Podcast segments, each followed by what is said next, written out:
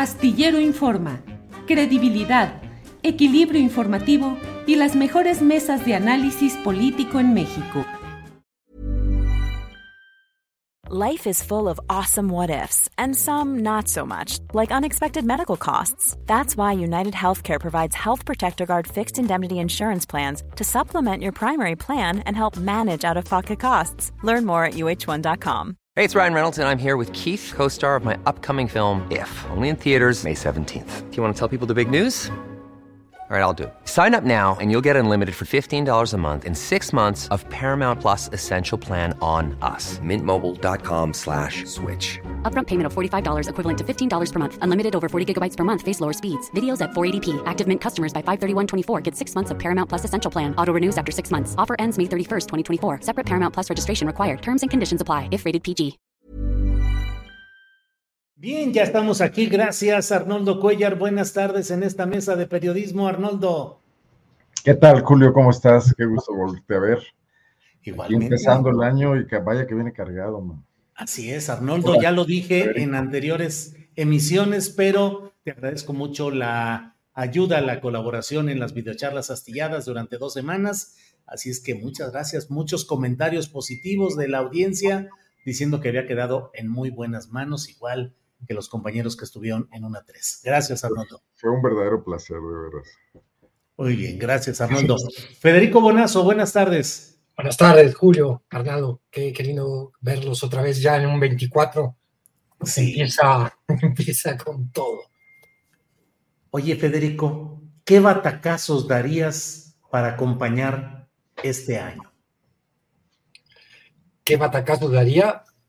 Sí, con la con tu batería anterior. ¡Ah! Ya, Pensé que estábamos hablando de béisbol, ¿eh? Y dije, Sí, no, no, no, la bataca, que también luego le dicen así, ¿no, Federico? Eh, la bataca, A la ¿no? batería le dicen la bataca también, ¿no? Eso es Con las baquetas, hay como una confusión de términos en torno al instrumento. ¿Qué, No, qué- pues- qué qué- qué usarías para este año? Sí, usaría, dependiendo a qué región del mundo o del país apuntemos, ¿no? Pero sí, sí. Usaría los tambores de alarma, ¿no? un tambor de alarma eh, para que cierta porción de la población preocupada por los derechos humanos, por el avance de un autoritarismo cada vez más cruel, se ponga las pilas. Va a depender mucho de la resistencia ciudadana lo que, lo que suceda en términos políticos en este siguiente año de elecciones en tantas partes del mundo y de tantos... Ujú. Bien, Federico, gracias. Bienvenido, Temoris Greco, que ya está por aquí. Buenas tardes, Temoris. Hola, hola, hola. Es que, es que, ah, ¿sabes que Estaba escuchando lo de San Juana y, y- y me desfasé porque empecé a escucharlo tarde, entonces estaba oyendo a Carolina y, y- y no, ya, ya estaban ustedes aquí esperándome, perdón. Estabas, estabas muy clavado ahí con el rollo de San Juana. Impactante lo que, lo que ha publicado en dos entregas en la jornada, ¿no, Temoris? Pues, pues una bomba que yo imagino que tendrá consecuencias para ella, porque está haciendo afirmaciones eh, muy graves, eh, acusando de, de- de- de- de- de delitos a un conjunto de personas, eh, incluidas este, Claudia Sheinbaum, incluida la secretaria de Gobernación, incluidos otros funcionarios, Marat, que, eh, eh, que no, no, no sé si el presidente les dirá, no, no, no, cálmense, este, de- déjenla, déjenla, pero son o, les dirá, bueno, vale, este, lle- lleven a los tribunales y que lo demuestre ella. Pero, pero es, este, es muy grave y, y me parece que ya, o sea, San Juana llegó prometiendo una BBC mexicana y acabó con Notimex, es lo que hizo. Y, y- y utilizando Notimex como siempre como un instrumento para saldar sus venganzas per- personales, pero también sus simples fobias. O sea, es los, los, los testimonios de los trabajadores de Notimex, los, los, eh, las capturas de pantalla de los WhatsApps que, que- ellos, ellos eh, hicieron de, de WhatsApps eh, internos de, de, de Notimex, mue- muestran cómo eh, eh, San Juana los utilizaba a ellos, utilizaba la plataforma para atacar a personas, para atacar eh, eh, a, a funcionarias públicas, especialmente a mujeres. Quien más le da tirre a San Juana son las, son, las, son, son las mujeres, como que no le gustan mucho las mujeres exitosas, entre periodistas y funcionarias públicas. Bien, Pero-. Pero, pero, pero bueno, pero eso, eh, esas, esas acusaciones que está presentando San Juan Martínez son muy graves y a mí me parece que deberían decirle o las demuestras o nos vemos con el juez.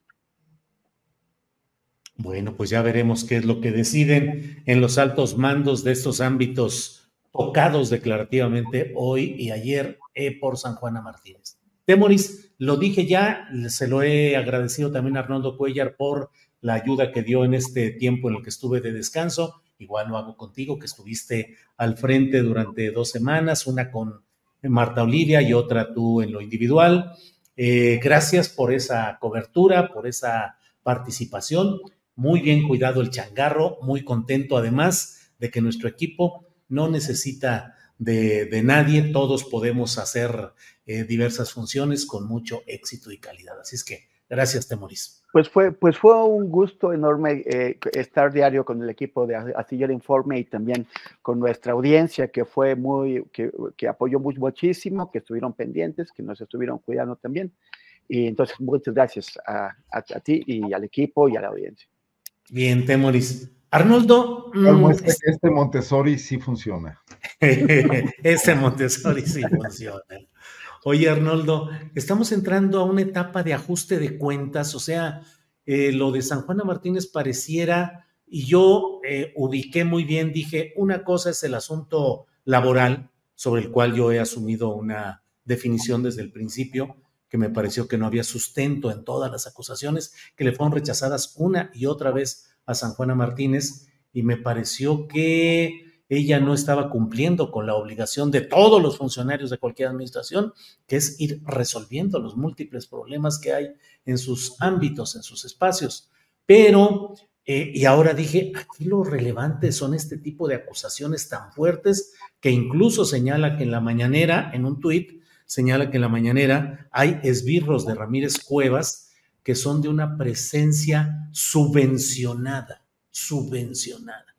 Pero más allá de ello, Arnaldo, estamos entrando en esa etapa de los está ganando Se está ganando eh, un tiempo estelar con López Dóriga y por ahí. Eh. Hoy Raimundo Riva Palacio la cita en su columna, etcétera. No, bueno, ah, digo, acaba, acaba tu pregunta, porque pero te interrumpí, pero... No, no, adelante, adelante. ¿Qué, qué, eh, ¿Cómo ves este momento que pareciera como en ciertos fines de sexenio, con muchos conflictos internos, con acusaciones internas, con ajustes de cuentas? ¿Cómo vas viendo esa circunstancia en la llamada 4T? Sí. lo que primero se me vino a la cabeza es que San Juana rebasó por la derecha a Germán Martínez y a Lili Telles. Lo cual me deja clarísimo una tesis que yo he sostenido aquí y que ha generado polémicas, provocaciones, etcétera. Que la, lealtad que el presidente alaba tanto por encima de la capacidad es, falsa. Eso está, está a, San Juana no la avaló ni su trabajo periodístico y menos eh, el perfil administrativo y, de gestión que debería tener un ejecutivo de una, de una empresa del Estado la avaló su cercanía. E, entonces de repente yo pienso, pues, ¿qué escándalo ha armado Manuel Bartlett? Creo que ninguno, ¿no? Yo creo que a la 4T le hace falta esa hibridación con ciertos personajes que vienen del prismo histórico del Estado mexicano, digamos, como pues, no, hay que olvidarnos que, la izquierda electoralmente exitosa en, nuestra historia surge de decisiones del Estado. O sea, Cuauhtémoc Cárdenas, Porfirio Muñoz Ledo, que, la izquierda que estaba en las trincheras, en, las universidades, eh, cercana a la guerrilla, etcétera, no fue electoralmente exitosa, ¿no? Y que no, conocen el funcionamiento del Estado. Entonces, digo, lo que, lo que creo que debería funcionar para meter en cintura esta amalgama de perfiles políticos que, que necesita cualquier movimiento emergente porque pues ahora sí que lo viejo no acaba de morir, lo no, no acaba de nacer, etcétera. Son controles burocráticos institucionales de rendición de cuentas fuerte, que es lo que no tenemos, ¿no? O sea, una Contraloría fuerte hubiera sido el mejor instrumento para detectar si San Juana Martínez estaba desviando recursos de, de Notimex muy temprano o si lo hizo posteriormente. Eh, no, no existe y creo que eso es un reto que tendrá que resolver el próximo gobierno eh, si es Claudia Sheinbaum, como lo parecen indicar las encuestas, aunque eh, creo que no debo adelantarme a decir eso porque me van a acusar de mil cosas, pero tendrá que reforzar esa parte. Eh, yo creo que este tema que está haciendo detonar en un único periódico, pues le va a dar algunos días de, de vigencia, pero que no va a ir más allá. López Obrador puede resistir perfectamente eso. Yo discrepo de temores, creo que nadie debe ir a los tribunales por este asunto y esto morirá muy rápido. Es, un, es una especie de chantaje. Uno, además, venir a decir, a mí me pidieron que diera el 20% para la campaña de Claudia Sheinbaum. La pregunta es, ¿lo diste? Porque los delitos se cometen cuando se ejecutan, cuando ocurren, cuando se vuelven eh, materialmente reales y probables, ¿no? Porque si alguien le pidió, bueno, y no pasó, incluso el que le pidió, y si incluso si fuese cierto, pues no está ocurriendo todavía nada, ¿no? Entonces, se me hace una grilla de baja estofa. Eh, me, parece lamentable tener espacio periodístico para afirmar estas cosas sin mostrar ningún tipo de, pruebas. Y creo que formará parte de estas 1.500 grillas que la 4T y Claudia Sheinbaum tienen que administrar, superar y, seguir adelante. Mira, me parece que el timing de, San Juan es terrible.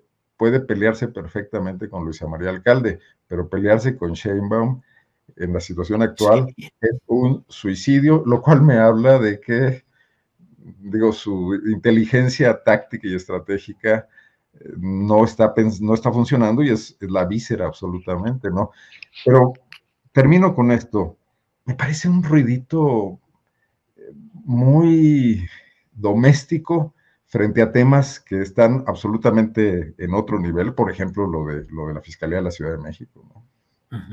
Bien, Arnoldo. Em, Federico Bonazo, eh, estamos ya a fin de sexenio, falta menos de un año para que el presidente López Obrador deje el cargo, una figura tan fuerte que no necesitamos subrayar eso, fuerte en términos mediáticos, electorales, políticos, y bueno, pareciera que se alborota eh, el, ambiente con declaraciones como estas, que coincido con Arnoldo, que tal vez puedan durar un poco tiempo, pocos días y después se olvidarán porque es probable que no tengan la sustancia probatoria necesaria, pero mm, eh, ¿Qué esperar de estos momentos que siempre son difíciles en todos los gobiernos y en diferentes países? Es ese momento en el cual comienzan a voltearse unos contra otros al final de un periodo gubernamental intenso. Federico. Es verdad que sucede esto muchas veces a finales de los sexenios, también en medio. Creo que la distribución de la intención del voto ya está muy, muy establecida y que, como dice Arnoldo, ninguno de estos affairs de último momento van a modificar eso en términos eh, electorales que son importantes. Eh, pero a una ciudadanía interesada en el mejoramiento de las instituciones, en eh, la claridad de, de, la operación política, intentar dejar atrás ciertas prácticas que siguen denunciando o mostrando que nos dividimos en tribus, en grupos, que hay personajes díscolos de psicología vengativa que ponen su interés personal por encima del interés del funcionario, como el caso de San Juana, eh, nos causa cierta desazón. Eh, es verdad que esto no computa en términos mm, reales, concretos, pero sí tiene un impacto en, eh, en, una ciudadanía que le reclama un proceso como la 4T, el saneamiento de esta serie de, prácticas y de personajes que las representan. Yo lamento la desaparición de Notimex en sí, hay que ver qué, va a pasar, si se va a sustituir por otra agencia. Eh, tengo hasta una idea nostalgia de Notimex y es súper chavito a México, era un espacio que, habría que haber reconvertido positiva y virtuosamente eh, en este proceso de la 4T, se pierde, se pierde con, con cierto daño laboral también en fin, eh, me, causa un poquito de desazón. Y es una expresión más, lo que dice Arnoldo, de las 1500, como bien expresa él, grillas que muestran que aún está muy en ciernes el, proceso de renovación de prácticas políticas que urgen ser renovadas. Bien, Federico, gracias. Eh, Temoris Greco, pues la noticia política del día es la relacionada con, eh, del día y de estas horas, es la relacionada con el no de la oposición al obradorismo a la continuidad de em, Ernestina Godoy como fiscal de justicia de la Ciudad de México. Eso ha envalentonado y ha generado mucho entusiasmo en las filas opositoras que consideran que esto es un principio del fin de Morena en la Ciudad de México y a otros niveles. ¿Qué opinas de esta de este momento específico del no a la continuidad de Ernestina Godoy, la designación de Ulises Lara ya como interino, como encargado, y lo que representa para los bandos en pugna, la 4T y sus opositores. Temoris. Pues a mí me parece que eso otra vez los, los, los mandaron al frente, ¿no? a, la, a la oposición. O sea, ¿por qué te opones a Ernestina Godoy? Eh, te, te, te, opones a Ernestina Godoy porque están demostrados sus escándalos, porque, están porque, la, porque, porque dejó ir a, grandes capos, porque se demostró que está pactando con, con alguien. O sea, yo, yo, yo sí tengo cosas que me molestan de la gestión de, de, de, de, Godoy, en particular el caso Narvarte, ¿no? La masacre de la Narvarte, que la, que, que la tiene casi en el mismo nivel que como dejó eh, eh, el, el, eh, como, como la dejaron los, sus, predecesores. Pero bueno, pues está avanzado en un caso que les molesta a los panistas y que no tienen cómo defenderse de él, que es el cárcel inmobiliario. O sea, tiene, tiene varios, varios éxitos por ahí. Y, y, y, también eh, la, la, baja en la criminalidad en la Ciudad de México es atribuida a las distintas dependencias de, de, de seguridad, incluida la Fiscalía. Como no tienen realmente argumentos, se inventaron lo del terrorismo, salió eh, Alito a, decir que había terrorismo contra la oposición y un supuesto atentado muy raro que balacearon, que le dijeron cosas que eh, más, o sea, que a mí me parece que son fabricaciones evidentes. Entonces salen a, decir, eh, logramos derrotarla. Y, uno tiene que preguntarse, ¿no es una ah, derrota prevista que ya había sido asumida? No eh, fue todo esto una, maniobra para, para evidenciarlos en una actitud que no era compartida por el conjunto de la ciudadanía, que no sabe por qué se oponen a ella.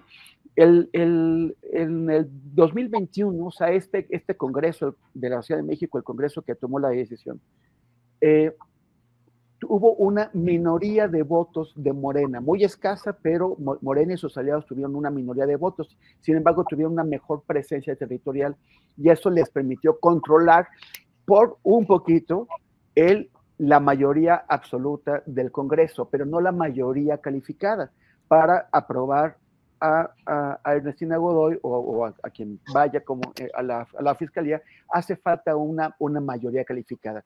La, la oposición tenía una minoría de bloqueo suficiente desde 2021, en 2022, 2023 y ahora también la tienen. O sea, no hay novedad aquí, no hay novedad. E, esa minoría de, bloqueo podía haber impedido la llegada de Ernestina Godoy y de cualquier fiscal. Entonces, más, más bien como que los mandan a una, a una lucha que ellos no, no, no, pudieron explicar y a falta de argumentos se inventan el terrorismo, los atentados y todas estas cosas es este, eh, a, mí, me parece que de cualquier forma los casos que ya están en marcha, pues van a poder ser defendidos por quien quiera que esté en, en, la, en la, fiscalía, eh, en particular el tema del cártel inmobiliario, y el cártel inmobiliario sí que les duele, sí, sí, sí que les duele bastante más eh, a ellos, así como los casos que tienen contra los periodistas, como el tema de la, de la, trap, de la trama de, de, de prostitución que, que de Cuauhtémoc Gutiérrez de la, de, la, de la Torre. Entonces, pues nada, a mí me parece que, que, que, pueden celebrar, a ellos les conviene intentar pintarlo como una victoria, aunque eh, quizás más, más, bien fueron exhibidos ante el público de la, de la Ciudad de México como un grupo de, de gente que hace un, un, un lío, un, un, follón, para, eh, para terminar en, en, en, nada, ¿no? Mucho ruido y pocas meses. Bien, Temoris, gracias. Eh, Arnoldo Cuellar, ¿quién gana, quién pierde en este episodio de Ernestina Godoy, que queda fuera de la fiscalía? Ya la invitaron a hacer, a que entre a las encuestas para la posibilidad de ser candidata de Morena al Senado por la Ciudad de México. Pero ¿cómo ves todo esto? ¿Quién gana, quién pierde, Arnoldo? Bueno, antes que nada, y si, y si me permiten la digresión, alguien que vive en un estado con un fiscal con 15 años en el cargo no puede estar este, menos que celebrando que echen a una fiscal en la Ciudad de México, aunque sea por las razones equivocadas, ¿no? Claro, claro. Porque estos funcionarios que no funcionan, válgase la redundancia, como lo que se pensó que iban a hacer, eh, bueno, son fiscales carnales, todos, está bien que no se eternicen en el cargo. Ahora hubiera sido algo muy razonable que una oposición sensata preocupada por lo que pasa en la Ciudad de México, hubiese llamado a cuentas Ernestino, hubiese revisado sus estadísticas, hubiese puesto en blanco sobre negro sus pendientes y, lo que está pasando ahí y hubiera planteado un perfil para un nuevo fiscal. No fue así, es, una, es un asunto de un ajuste de cuentas bastante menor y en ese sentido creo que es una victoria pírrica, como lo dijo bien López Obrador, que luego sí lee muy bien estas cosas. Creo que le quitaron una pluma a, su, a su pollita eh, pero no creo que pase nada más eh, ahí eh, en términos de para lo que debe servir una fiscalía, ¿no? Seguirá sirviendo a intereses políticos que ahí queden, la coyuntura que se viene. creo que en general, además, no están sometidos a una crisis como la que está, por ejemplo, Guanajuato, que luego ya hablaremos de eso, porque volvimos a tener este fin de semana fiesta en Celaya, autos quemados, etcétera.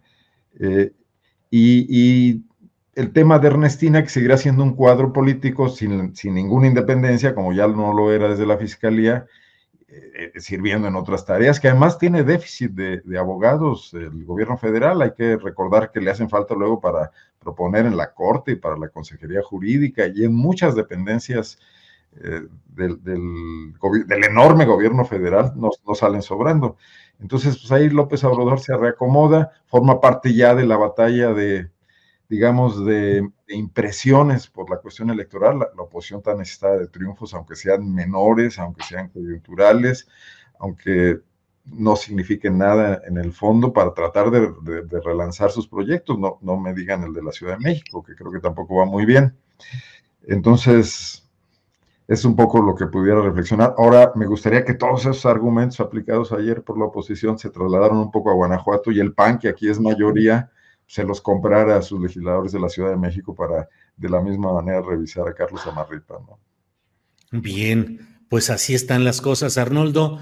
Federico, ¿qué opinas de este tema de la Fiscalía de la Ciudad de México, la negativa que continuara Ernestina Godoy y las implicaciones electorales en una batalla muy cerrada? Yo he dicho que el telón de fondo de este asunto, pues son las elecciones en la Ciudad de México, fundamentalmente que eh, pues tienen como contexto el hecho de que la oposición al obradorismo tiene siete de 16 alcaldías de la Ciudad de México. ¿Qué opinas, Federico?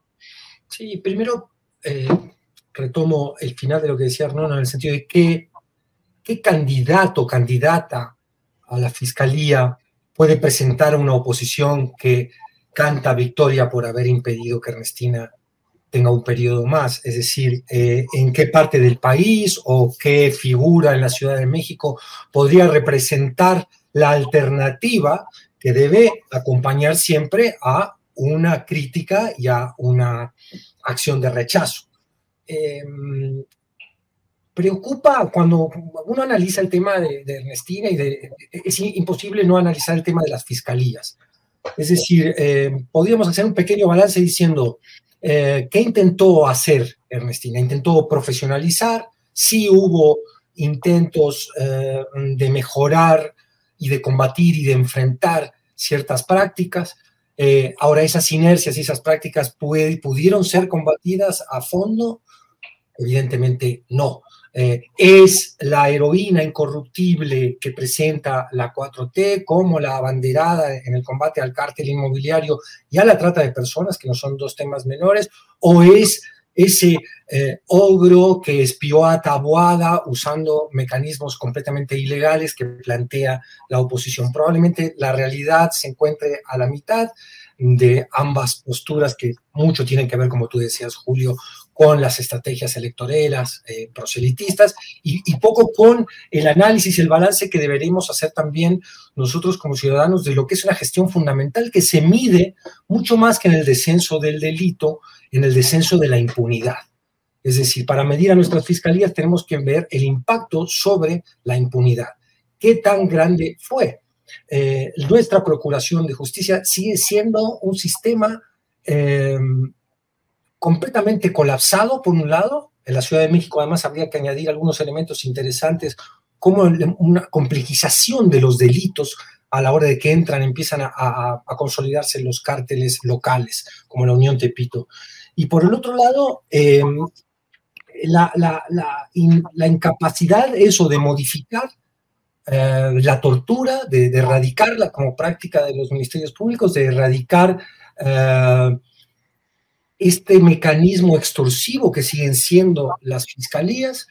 Eh, también hay que decir que ella se enfrentó al cambio administrativo entre Procuraduría y Fiscalía, lo cual requirió y requieren todas las fiscalías de, los estados una cantidad de recursos de inversión de tiempo en, todo el andamiaje administrativo nada más. Eh, se enfrentó también a que no hubo un aumento de presupuesto en la fiscalía, es decir, los políticos eh, no, que, diseñan el presupuesto terminan no dándole, no otorgándole a eh, la Procuración de Justicia los recursos que está exigiendo un sistema, eso, como decíamos, colapsado. Eh, hay que decir que hizo muy bien la Fiscalía de Feminicidios, hay avances tangibles, palpables, que se podría elogiar. Y, bueno, en fin, es la salida de un personaje con sombras y luces, sombras que dependen quizás mucho más del entorno que debió dirigir que de sus propias falencias, o, no, lo pongo sobre el análisis, pero, eh, nos hace... Perdón, sí. No, no, no, adelante, adelante.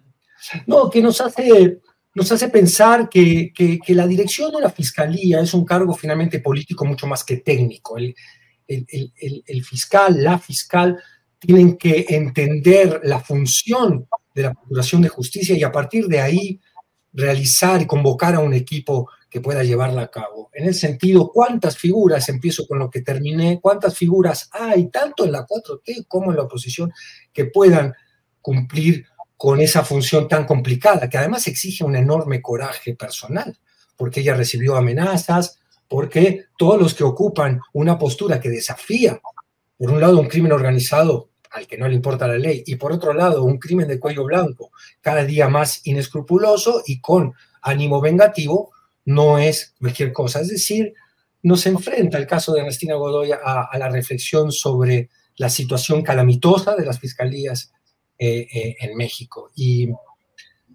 y, con, pocas soluciones a corto plazo para poner sobre la mesa. Bien, Federico, gracias.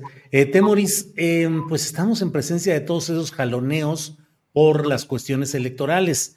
Eh, mira lo que ha sucedido en el caso de Coahuila, donde el PAN y específicamente a través de Marco Cortés, su dirigente nacional, le reclama a Alito Moreno, el dirigente del PRI, y a Manolo Jiménez, que es el nuevo gobernador priista de Coahuila, que no están respetando los acuerdos políticos en Coahuila.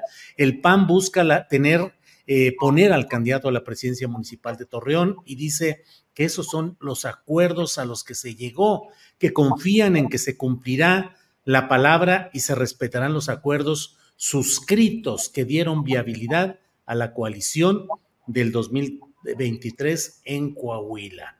Y le piden públicamente al gobernador de Coahuila y a las dirigencias del PRI que se honren los acuerdos firmados y que no se falte a la palabra.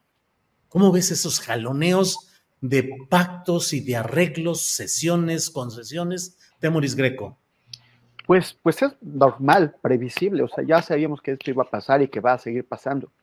Hay un, hay un conjunto de cargos, o sea, hay miles de cargos en disputa entre, entre alcaldías y sindicaturas y, diputaciones, senadurías, además obviamente de, de, de gobernaturas y presidencia, pero estos partidos que estaban acostumbrados a servirse con la cuchara grande, a, tener a disposición eh, los estados en los que eran hegemónicos o los que controlaban el poder político, pues ahora tienen que repartirse una, o sea, lo que antes era en conjunto para el PRD, ahora es para tres partidos, más o menos.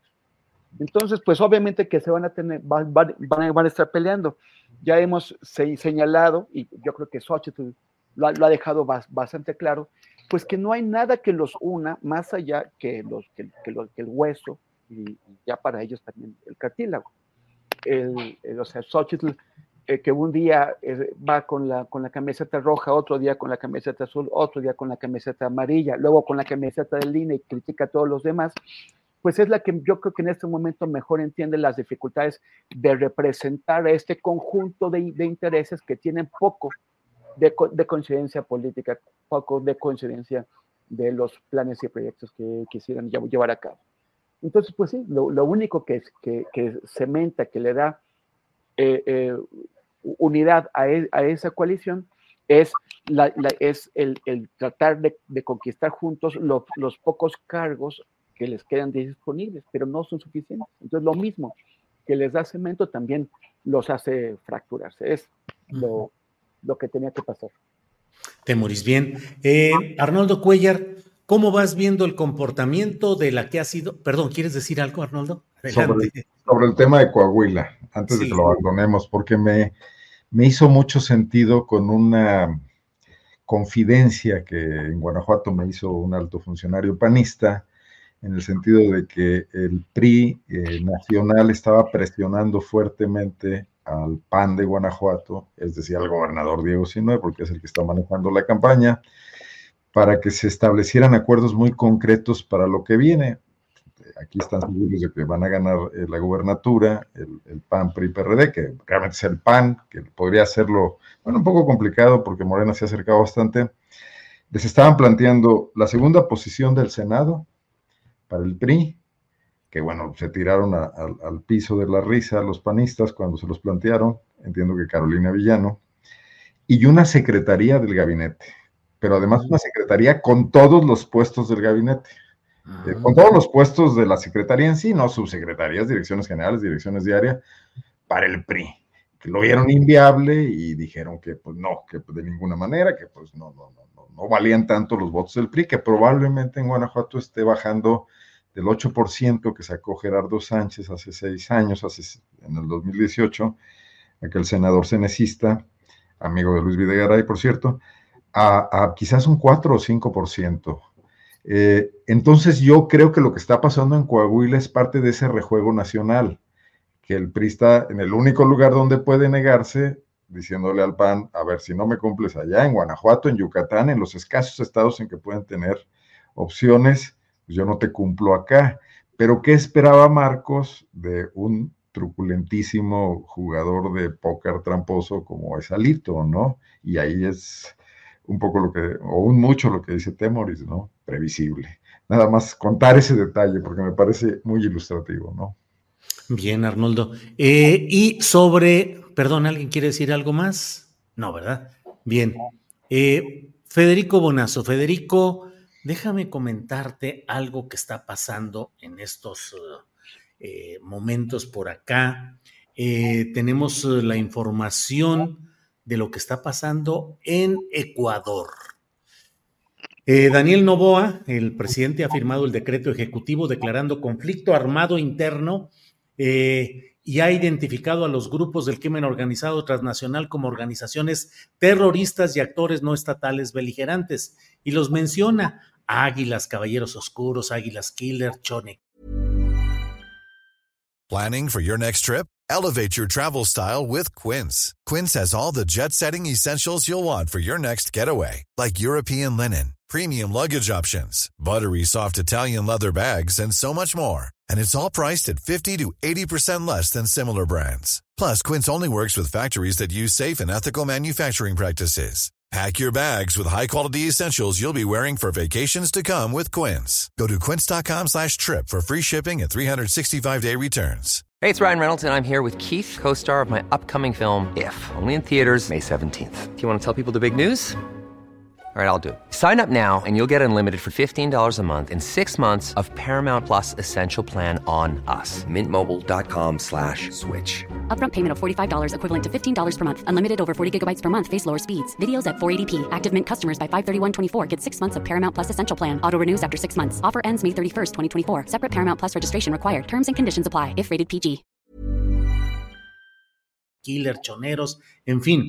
He ordenado a las Fuerzas Armadas ejecutar operaciones militares para neutralizar a estos grupos. Esto, ahí está el documento de lo que ha dado a conocer Daniel Novoa, presidente de Ecuador, eh, con la parte final, la disposición general, que es eh, encargar a la Autoridad Nacional de Defensa la ejecución de este decreto ejecutivo, pero esto en el contexto de que habiendo emitido primero una orden para ir con facultades especiales contra grupos del crimen organizado, se produjo un ataque a una estación de televisión en vivo, que ha sido esto que estamos viendo, que se produjo hoy y que tiene como consecuencia la emisión de ese decreto del presidente Novoa.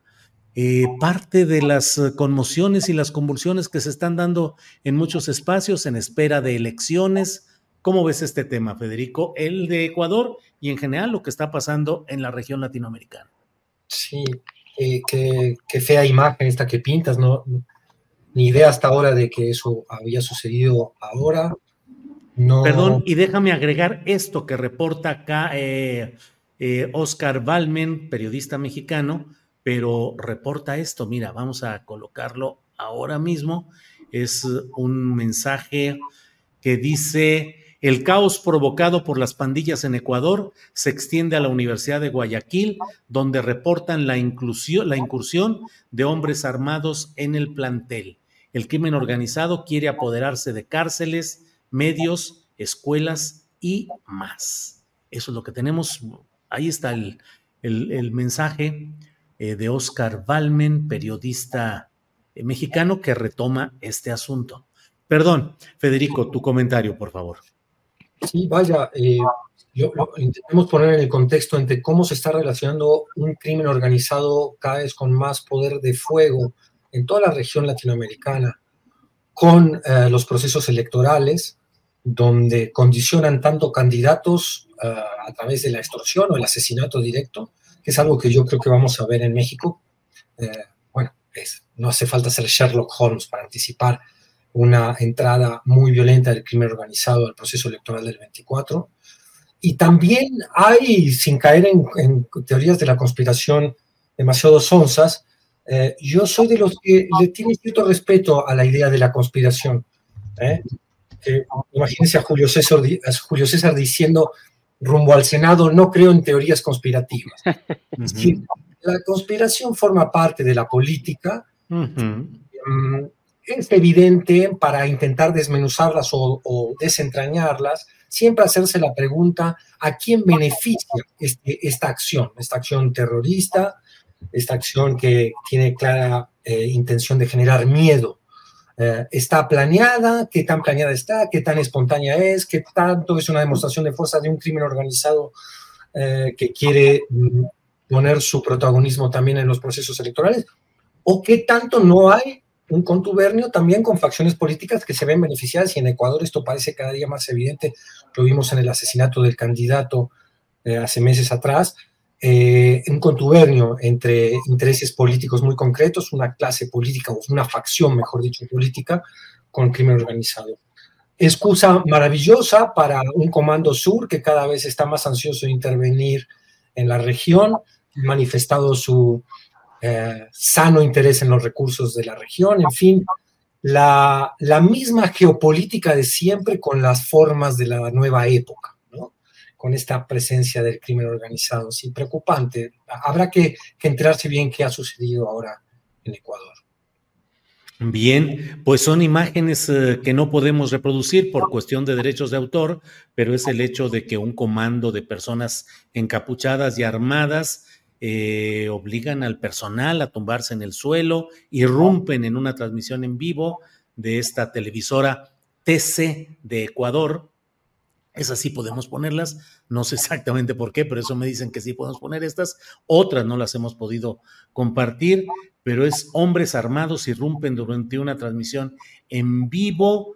Eh, se dice que son miembros de una pandilla llamada Los Lobos y se habla en principio, hablo en principio, la información está en curso, de que han secuestrado a los periodistas y a los camarógrafos. Tomémoslo con precaución, es la primera versión que se está dando de este asunto.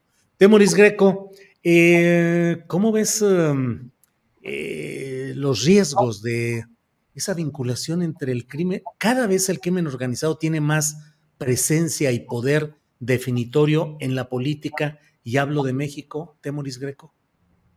Es este, o sea, cuando, cuando manejas mal las cosas por mucho tiempo eh, y se empiezan a podrir, de pronto dices, es necesario tomar medidas extremas. O, y, y, llegas a eso. O eh, Novoa eh, está, cree que la respuesta que tiene que dar es la, mano dura, la, mano dura militar, convertir un tema de seguridad pública en un problema como, como si hubiera una agresión extranjera, tratar a los miembros de las pandillas como, como si fueran soldados de otro país que están eh, invadiendo, eh, con, lo, con, lo, cual eh, pues se, se, suelen saltar todos los límites y las protecciones y las, y las, y las, y las garantías legales, algo que también Bukele ha estado haciendo en, su, en su espacio. Eh, y, que, y, que, también se hace en otros lados. O sea, perdónenme si doy un salto grande trasladándolo a lo, que, a lo que está pasando en, en Israel y en Palestina. Eh, durante, durante décadas, Benjamín Netanyahu y la extrema derecha manejaron mal el tema palestino eh, y alimentaron un, un, monstruo que es la milicia Hamas, descarrilaron el proceso de paz de, de Palestina eh, y, ahora que, que, se les salió de control, entonces dicen, ah, entonces se justifican eh, medidas extremas y, y, y, todo se vale. Se vale eh, la destrucción, el bombardeo, el asesinar a, civiles, el matar niños, se vale todo. El, el, el, problema es que son las consecuencias de procesos de largo plazo y las soluciones, o sea, ese tipo de soluciones extremas, algo que viene, podrían hace mucho tiempo, no resuelven las, las cosas, solamente generan más violencia. Me preocupa muchísimo ver un ataque como este. Es cierto, o sea, hay que señalar que Ecuador es un, es un país que no es como México, o sea, no es como México en, en las, las, dimensiones del país, en las dimensiones de la economía, pero tampoco en su, en su desarrollo institucional. O sea, es, eh, eh, allá han tenido periodos en donde tienen siete presidentes en un lapso de, de 11 años, hay una inestabilidad crónica de largo, de, largo plazo, no ha habido un reemplazo institucional, periódico y programado como el que hemos tenido aquí durante muchísimas décadas. Sin embargo, eh, no podríamos descartar que eventualmente pudiéramos en el plano local, en los estados, en Tamaulipas o en los estados que están sujetos a una mayor violencia, pudiéramos de pronto encontrar un acto espectacular destinado a, tener un impacto en el conjunto de la, de la sociedad como la toma de un, de un canal de, televisión. Eh, ojalá que no lo veamos, pero en todo caso creo que eh, estamos a tiempo para, para eh, tomar políticas, que es lo que se está intentando hacer. hacer políticas que puedan resolver los problemas antes de que se pudran como está pasando allá. Bien, gracias, Temoris. Pues una situación peculiar en ah, Ecuador, donde el anterior presidente de derecha, igual em, Guillermo Lazo, no pudo terminar su periodo acusado de corrupción y luego recurriendo a algunas artimañas legales, convocando elecciones en las cuales ha ganado este personaje que, mira, estoy viendo su nombre completo, se llama Daniel Roy Gilchrist Novoa Asin, nacido en Miami administrador, empresario y político ecuato-estadounidense, así lo definen. Eh, Hace tantos nombres como, como por, Porfirio Alejandro Muñoz Ledo y Lazo de la Vega. Y... sí, sí, sí, sí, así es. Felipe, del Sagrado Corazón. Ah, sí. sí Alberto Nájar es experto en, en, en todo ese nombre. Sí, sí, en el sujeto ese, siempre le dice. Que está, por cierto, ya este, Azul Alzaga y Alberto Nájar están conduciendo ya el noticiero punto de referencia que se enlaza entre los canales 11 y 14 del sistema de radiodifusión que preside eh, Genaro Villamil, un esfuerzo de tratar de ir conjuntando una especie de noticiero eh, que pueda transmitirse en frecuencias de televisión pública en México. Bueno, Arnoldo, eh, ¿cómo viste el tema de que López Obrador primero dijo que le había dado un beso a un señor vestido de mujer, explicó toda la filosofía del beso en general para hombres y mujeres y ahora en un rasgo, me parece a mí, eh, no es frecuente que el presidente reconozca ese tipo de errores o ofrezca disculpas, corrigió y ya se disculpó con la diputada Salma Luébano. ¿Cómo ves estos episodios, Arnoldo? No es, no es frecuente que se deje asesorar, que seguramente aquí ocurrió esto, ¿no? Sí, sí, sí. Algún día yo le pregunté a Malú Micher, porque Malú Micher es una feminista histórica, desde que hacía política en Guanajuato y luego a nivel federal, y bueno, estuvo en el Instituto de las Mujeres del gobierno de Marcelo Ebrard. Y en la pandemia, eh, el presidente se refirió a este asunto de que en México no iba a haber tantas muertes porque los ancianos eran cuidados en sus casas, sobre todo por sus hijas, que es todo un tema en, en, en los debates feministas, la feminización del cuidado y cómo es una doble tarea para, la, para las mujeres que si tienen que trabajar y todo, y aparte, y le dijo, oye, Malú, eso que dijo el presidente, pues estuvo muy fuera de lugar. Y me dijo, pues sí. Le dije, ¿qué? ¿No platican con él? empezaba el gobierno, ¿no? Y me dijo, imposible. Ese tema no se puede tocar, ¿no? Sí. Bueno, creo que eso ha cambiado un poco. Que cometa el error, o sea, el presidente habla de tantas cosas todos los días que, por supuesto, ya desfondó a los sitios estos de, de, fact-checking, ¿no? Porque sí dice una cantidad de cosas que no son comprobables. pues ni modo. digo, Peña Nieto no le podías encontrar, bueno, sí le encontrabas, hablaba una vez cada mes y encontrabas que decía una barrabasada, pero bueno, López va, va a cometer muchos errores y qué bueno que rectifique. Ahora, en el tema de género, pues yo creo que todos necesitamos formación y todos necesitamos abrir nuestra mente a otras cuestiones que, que pues, nuestra educación no, no nos lo dio y los tiempos están cambiando y, sobre todo el tema de respetar las formas en que las personas se autodefinen y cómo pelean por sus derechos y cómo está saliendo todo este tema invisibilizado, reprimido por la sociedad política, la sociedad religiosa, la sociedad sociedad durante años, esa, esa no es ni siquiera doble moral, es triple o cuádruple de cómo se manejaban estas cuestiones. Entonces, todos vamos a meter una pata algún día de estos en el tema y ojalá estemos abiertos a aprender, ¿no? Incluso los que ya no estamos en, edad de ser muy este, deseosos de continuar aprendiendo cosas, porque creemos que ya sabemos muchas y, nunca, es cierto eso, ¿no? Yo no sé cómo te va en esos temas, Arnoldo, pero yo siempre que debo hablar de estos temas relacionados con políticas de género y definiciones eh, LGTB, bla, bla, bla, eh, digo y más, ya, no, pues ya, ya, ya, haber dicho bla, bla, bla. Ya, lo yo lo sabía, yo lo sabía, yo sabía. Que. lo llama bla a los queer. Sí, sí, calla, calla, calla. Bórrese todo bueno, esto. Y este tema de, también muy peleado, de que luego hacemos mesas de señores y no tenemos voces discordantes, etcétera. Sí. Resulta difícil. Federico Bonazo, ¿cómo ves este tema? del lenguaje, del bla, bla, bla, los errores y las patinadas que damos y cómo vamos entrando a esos nuevos terrenos, como lo está haciendo el propio presidente López Obrador, que acepta un error y lo corrige públicamente. Federico.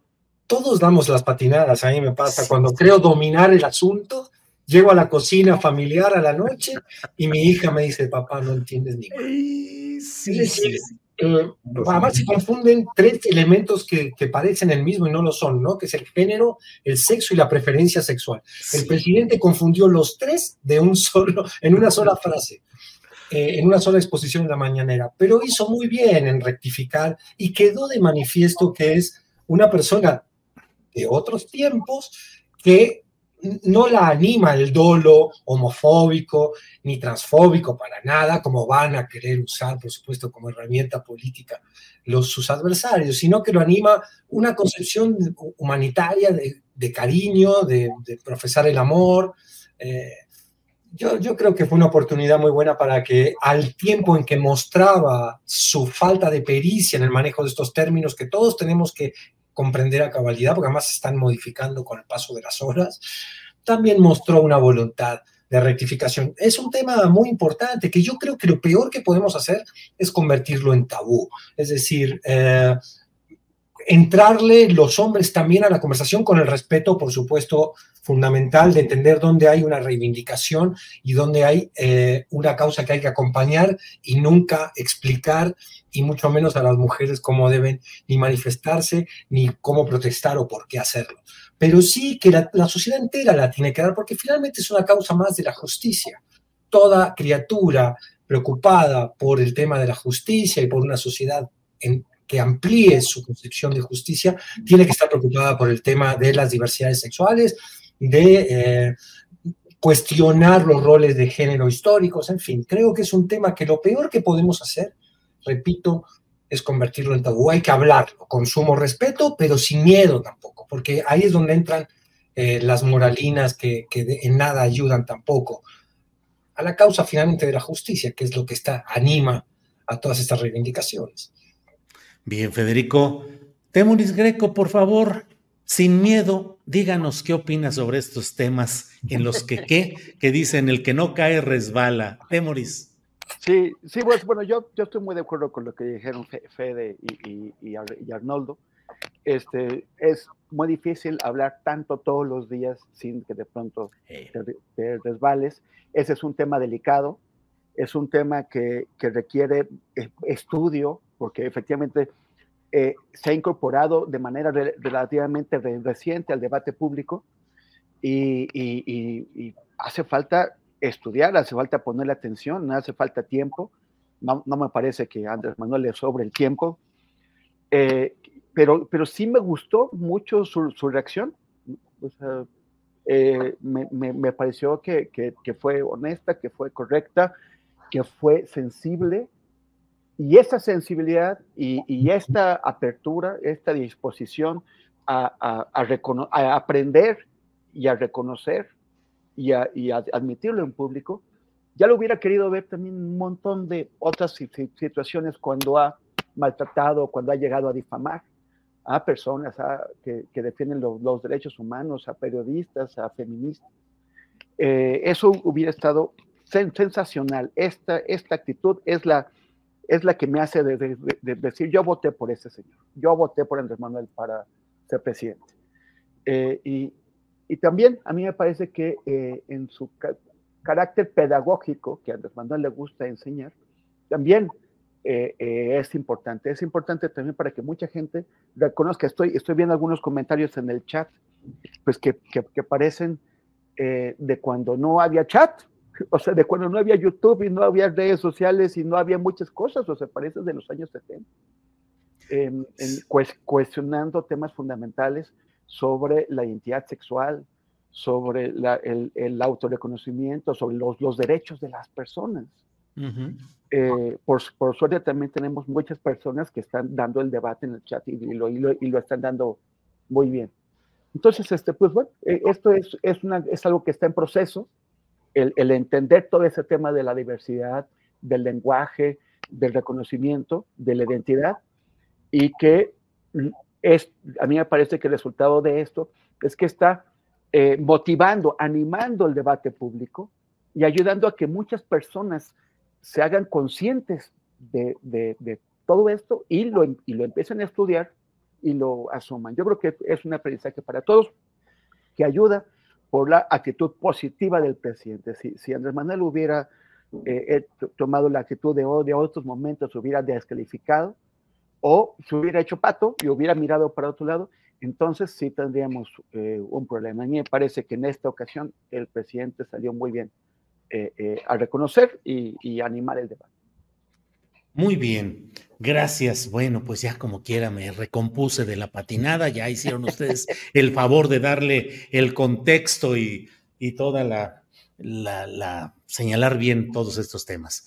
Entramos ya al momento del postrecito, pero hoy quiero pedirles que me permitan eh, yo tomar un pequeño postrecito de 30 segundos, porque me incluyeron de una manera muy extraña en una en 10 nominados para un premio que se llama Sland, que es un premio de streaming eh, en España, Latinoamérica y Andorra por mejor cobertura informativa.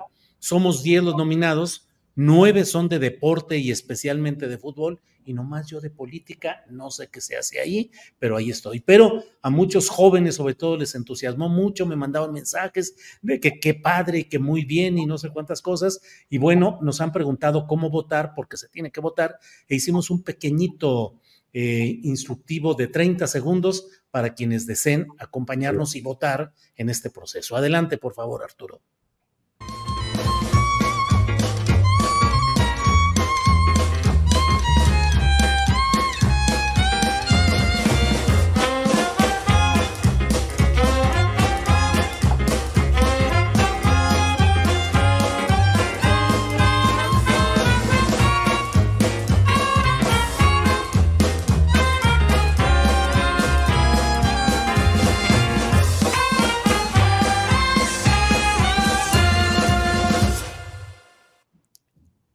Bueno, pues ahí está esa cosa extraña, que bueno, eh, ya viendo que incluso el presidente de la República ha anunciado que va a entrar a su cuenta de TikTok y que va a moverse ahí más activamente, bueno, pues ya lo iremos viendo. Eh, antes de, mm, antes de, pasar al postrecito, eh, déjame, déjenme poner esta captura de pantalla de algo que está sucediendo, de lo que está sucediendo en estos momentos allá en Ecuador. Trabajadores de la, de la televisora piden que se vaya la policía. En el video se escucha, señor presidente, que se vaya la policía. Tenga humanidad, señor presidente, que se vaya la policía. Eso lo reporta Ecuador Play. Qué grave y qué, y qué, y qué dramático. Así es, así es. Arnoldo Cuellar, postrecito, por favor. En tiempo real, esta situación. Mira, eh, bueno, varios temas que están ocurriendo en Guanajuato, pero voy a escoger uno porque ayer eh, tuvimos noticia y estamos un poco ahí tratando de conseguir la información para hacer una nota de que el arzobispo de León, Alfonso Cortés Contreras, que además es un ideólogo importante en la iglesia mexicana, antes fue arzobispo de Monterrey, conserva buenas relaciones con los grupos empresariales, inició una unos seminarios, una, serie de actividades relacionadas a preparar a su estructura eclesial para orientar a los fieles en el voto. Eh, creo que es normal que la iglesia haga esto y, todo, pero me llamó la atención mucho una cosa, porque en, en, lo que les dijo, hasta donde tenemos hoy noticia, y esperamos más tarde poder tener incluso el video, el arzobispo eh, señaló cuáles eran los perfiles que debería tener el candidato por el que deberían votar los católicos. Obviamente que eh, respetara la familia tradicional, que defendiera el derecho a la vida desde la concepción, etcétera. Pero luego dijo este, este detalle que se me hace de lo más eh, revelador. Dijo, en el caso de que ninguno de los candidatos reúna los requisitos que un católico objetivo y, doctrinario eh, requiera, entonces hay que votar por el menos malo, que es el que, bueno, pues respete a las instituciones. O sea que yo dije, bueno, ni Sochi les gusta. Y eso ocurre un día después de que Verástegui no pudo conseguir su candidatura independiente. Entonces está, está simpático, como hasta quienes podrían ser sus aliados naturales están igual que Guadalupe Loaesa preocupados por ese tema. Vaya, vaya, vaya. Bueno, pues eh, disculpen que esté eh, insertando algunos momentos de lo que está sucediendo allá en Ecuador, pero Canal 26 de Noticias de allá dice que el Canal 10, conocido como TC, interrumpió su transmisión. Uno de los encapuchados colocó un explosivo en la ropa de un presentador y lo obligó a pedirle a la policía que se retire del lugar. Así es que ese sería el contexto de lo que acabamos de decir. Estaremos atentos a lo que vaya sucediendo. Federico, postre, por favor, postrecito. Sí, qué raro lo que está pasando, ¿no? Hay que interpretar bien. Yo no alcanzo a, entender qué, fuerzas están en conflicto ahí.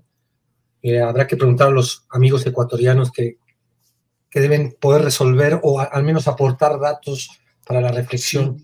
Sí, el contexto es que el propio presidente Novoa expidió un decreto para un estado de excepción y combatir abiertamente a los grupos del narcotráfico y se asume que esta es la reacción de los grupos del narcotráfico contra esa decisión del presidente Novoa que está inmerso también en la lucha política muy fuerte del correísmo y los grupos adversos eh, que llegaron al poder con Novoa y que es la continuidad de Guillermo Lazo. Bueno, por ahí lo veo yo, Federico. Correcto, sí, sí. Después del escape de un capo muy importante en una prisión.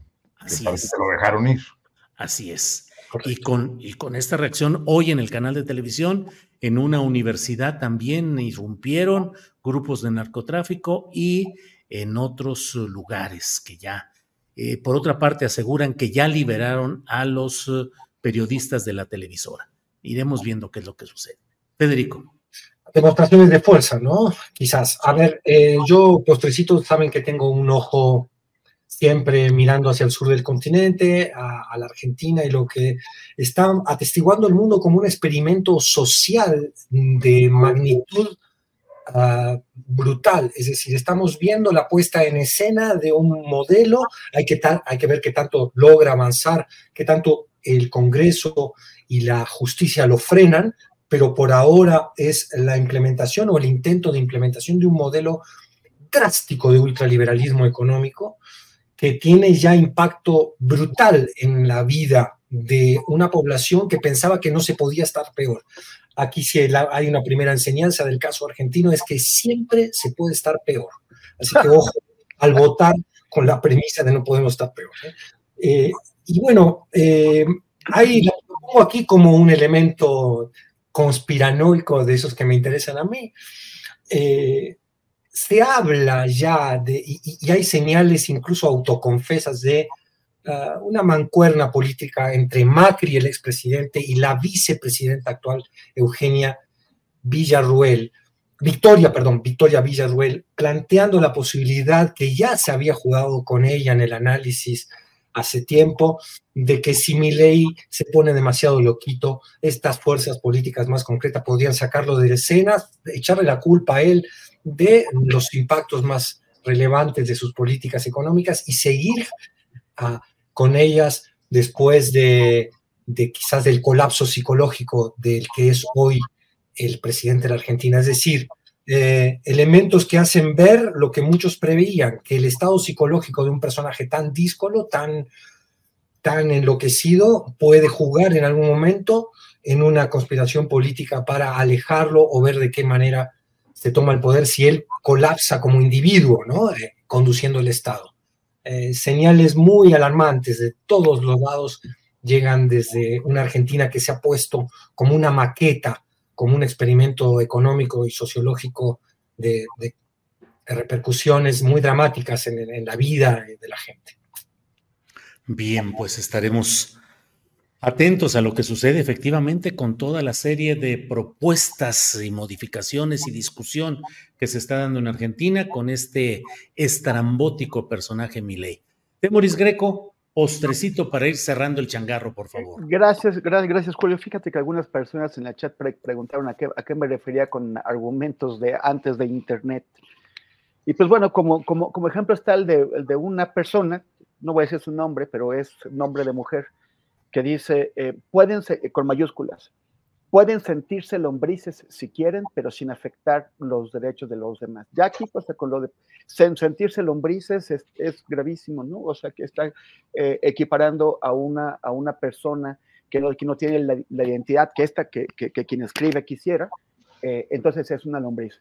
Pero lo otro es, eh, pero sin afectar los, los derechos de los demás. O sea, si yo eh, asumo mi identidad cualquiera, puede ser sexual, religiosa, nacional, étnica, la, la que yo quiera, eh, eh, estoy ejerciendo mi derecho, no estoy afectando el derecho de nadie.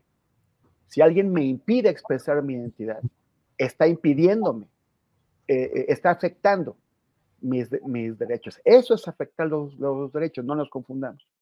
Y el postrecito es sobre Ah, bueno, en nuestro proyecto, que, ya lo había comentado eh, en, meses anteriores, Mundo Abierto, que es un, nuevo espacio de análisis, es un blog y, y newsletter en donde eh, estamos constantemente eh, analizando. Hemos estado trabajando sobre todo, o hasta el momento casi únicamente, la, guerra Palestina-Israel, todo lo que está ocurriendo allá, porque es el origen. eventualmente tra trataremos más temas y eh, lo pueden encontrar en mis redes sociales porque lamentablemente la dirección es complicada, se llama Mundo Abierto, lo estoy poniendo todo el tiempo en redes y hemos estado tratando, por ejemplo, esta semana, el caso de un adolescente israelí que se negó a servir en el, en el, en el, ejército y va a ir a la cárcel por ello. Él sabe que va a ir a la cárcel y, y, de todos modos no quiso servir en el ejército porque él no quiere ser parte de lo que llama una guerra de venganza contra, contra la población palestina. Y también eh, vienen, esto es muy, es muy importante, Israel está acusado de genocidio y a partir del jueves tiene que defenderse en la Corte de la Haya. Eh, eh, hay otras, hay dos cortes de la Haya, a una la ha desconocido, la ha ignorado, pero esta, que es la Corte Tradicional de, de, de 1948, la Internacional de Justicia, no puede negarla porque tanto el Estado de Israel como esta Corte de Justicia tienen origen en lo mismo, en el genocidio, en el holocausto. Y, ahora, eh, tanto la Corte como el Estado de Israel se originan en, un genocidio y ahora esta Corte va a juzgar a Israel por genocidio. Entonces es muy importante lo que está pasando y, eh, contamos, y contamos eh, ahora cuál es, hicimos un explicador para, para que la gente pueda tener los detalles y entender qué es lo que, lo que está pasando. Gracias Arturo y gracias Alex por poner este, esta imagen ahí. Y eh, es, un, es un proyecto que se va a sostener con las aportaciones de la gente, así como, como, como Astillero Informa y otros. Entonces esperamos que se, que se suscriban para poder seguir adelante con eso. Muchas gracias. Importante. Al contrario. Gracias. Gracias a ustedes. Arnoldo, pues gracias por esta ocasión. Buenas tardes y seguimos adelante. Un gusto como siempre. De Moris, éxito y felicidades. Y Federico, un saludo. Federico, gracias. Buenas tardes. Igualmente, un saludo a los tres y al auditorio. Temoris, que vaya muy bien en este nuevo proyecto. Esperemos que mucha gente se suscriba y que sustenten los proyectos fundados en un periodismo analítico, crítico y sobre todo independiente de cualquier influencia que distorsione o adultere el sentido auténtico del periodismo. Temoris, gracias y buenas tardes. muchísimas gracias, Julio, Fede, y, hoy sí, Arnoldo, como señalaron en el chat, hoy vienes vestido de, Santa Cuellar. Un poco extemporáneamente. Yo sugiero que en algunas de las próximas eh, mesas Federico toque algún solo de batería. Con mucho gusto. Sí, sí, sí. Con la bataca. Con la bataca. Provocando, llevo ya varias semanas provocando. La baqueta en la bataca, ahí. La baqueta en la bataca. Bueno, pues gracias a los tres, nos vemos pronto. Hasta luego. Gracias.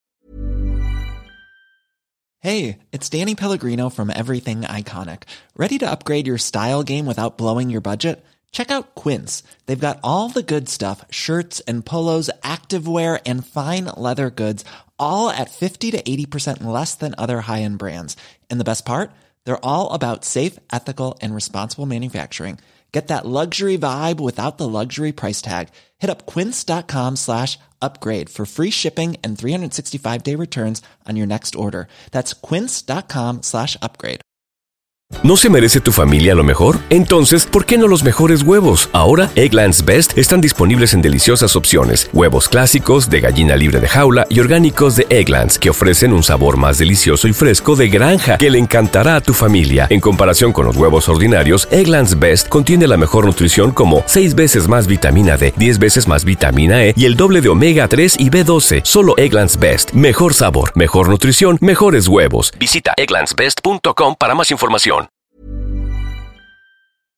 Para que te enteres del próximo noticiero, suscríbete y dale follow en Apple, Spotify, Amazon Music, Google o donde sea que escuches podcast. Te invitamos a visitar nuestra página julioastillero.com.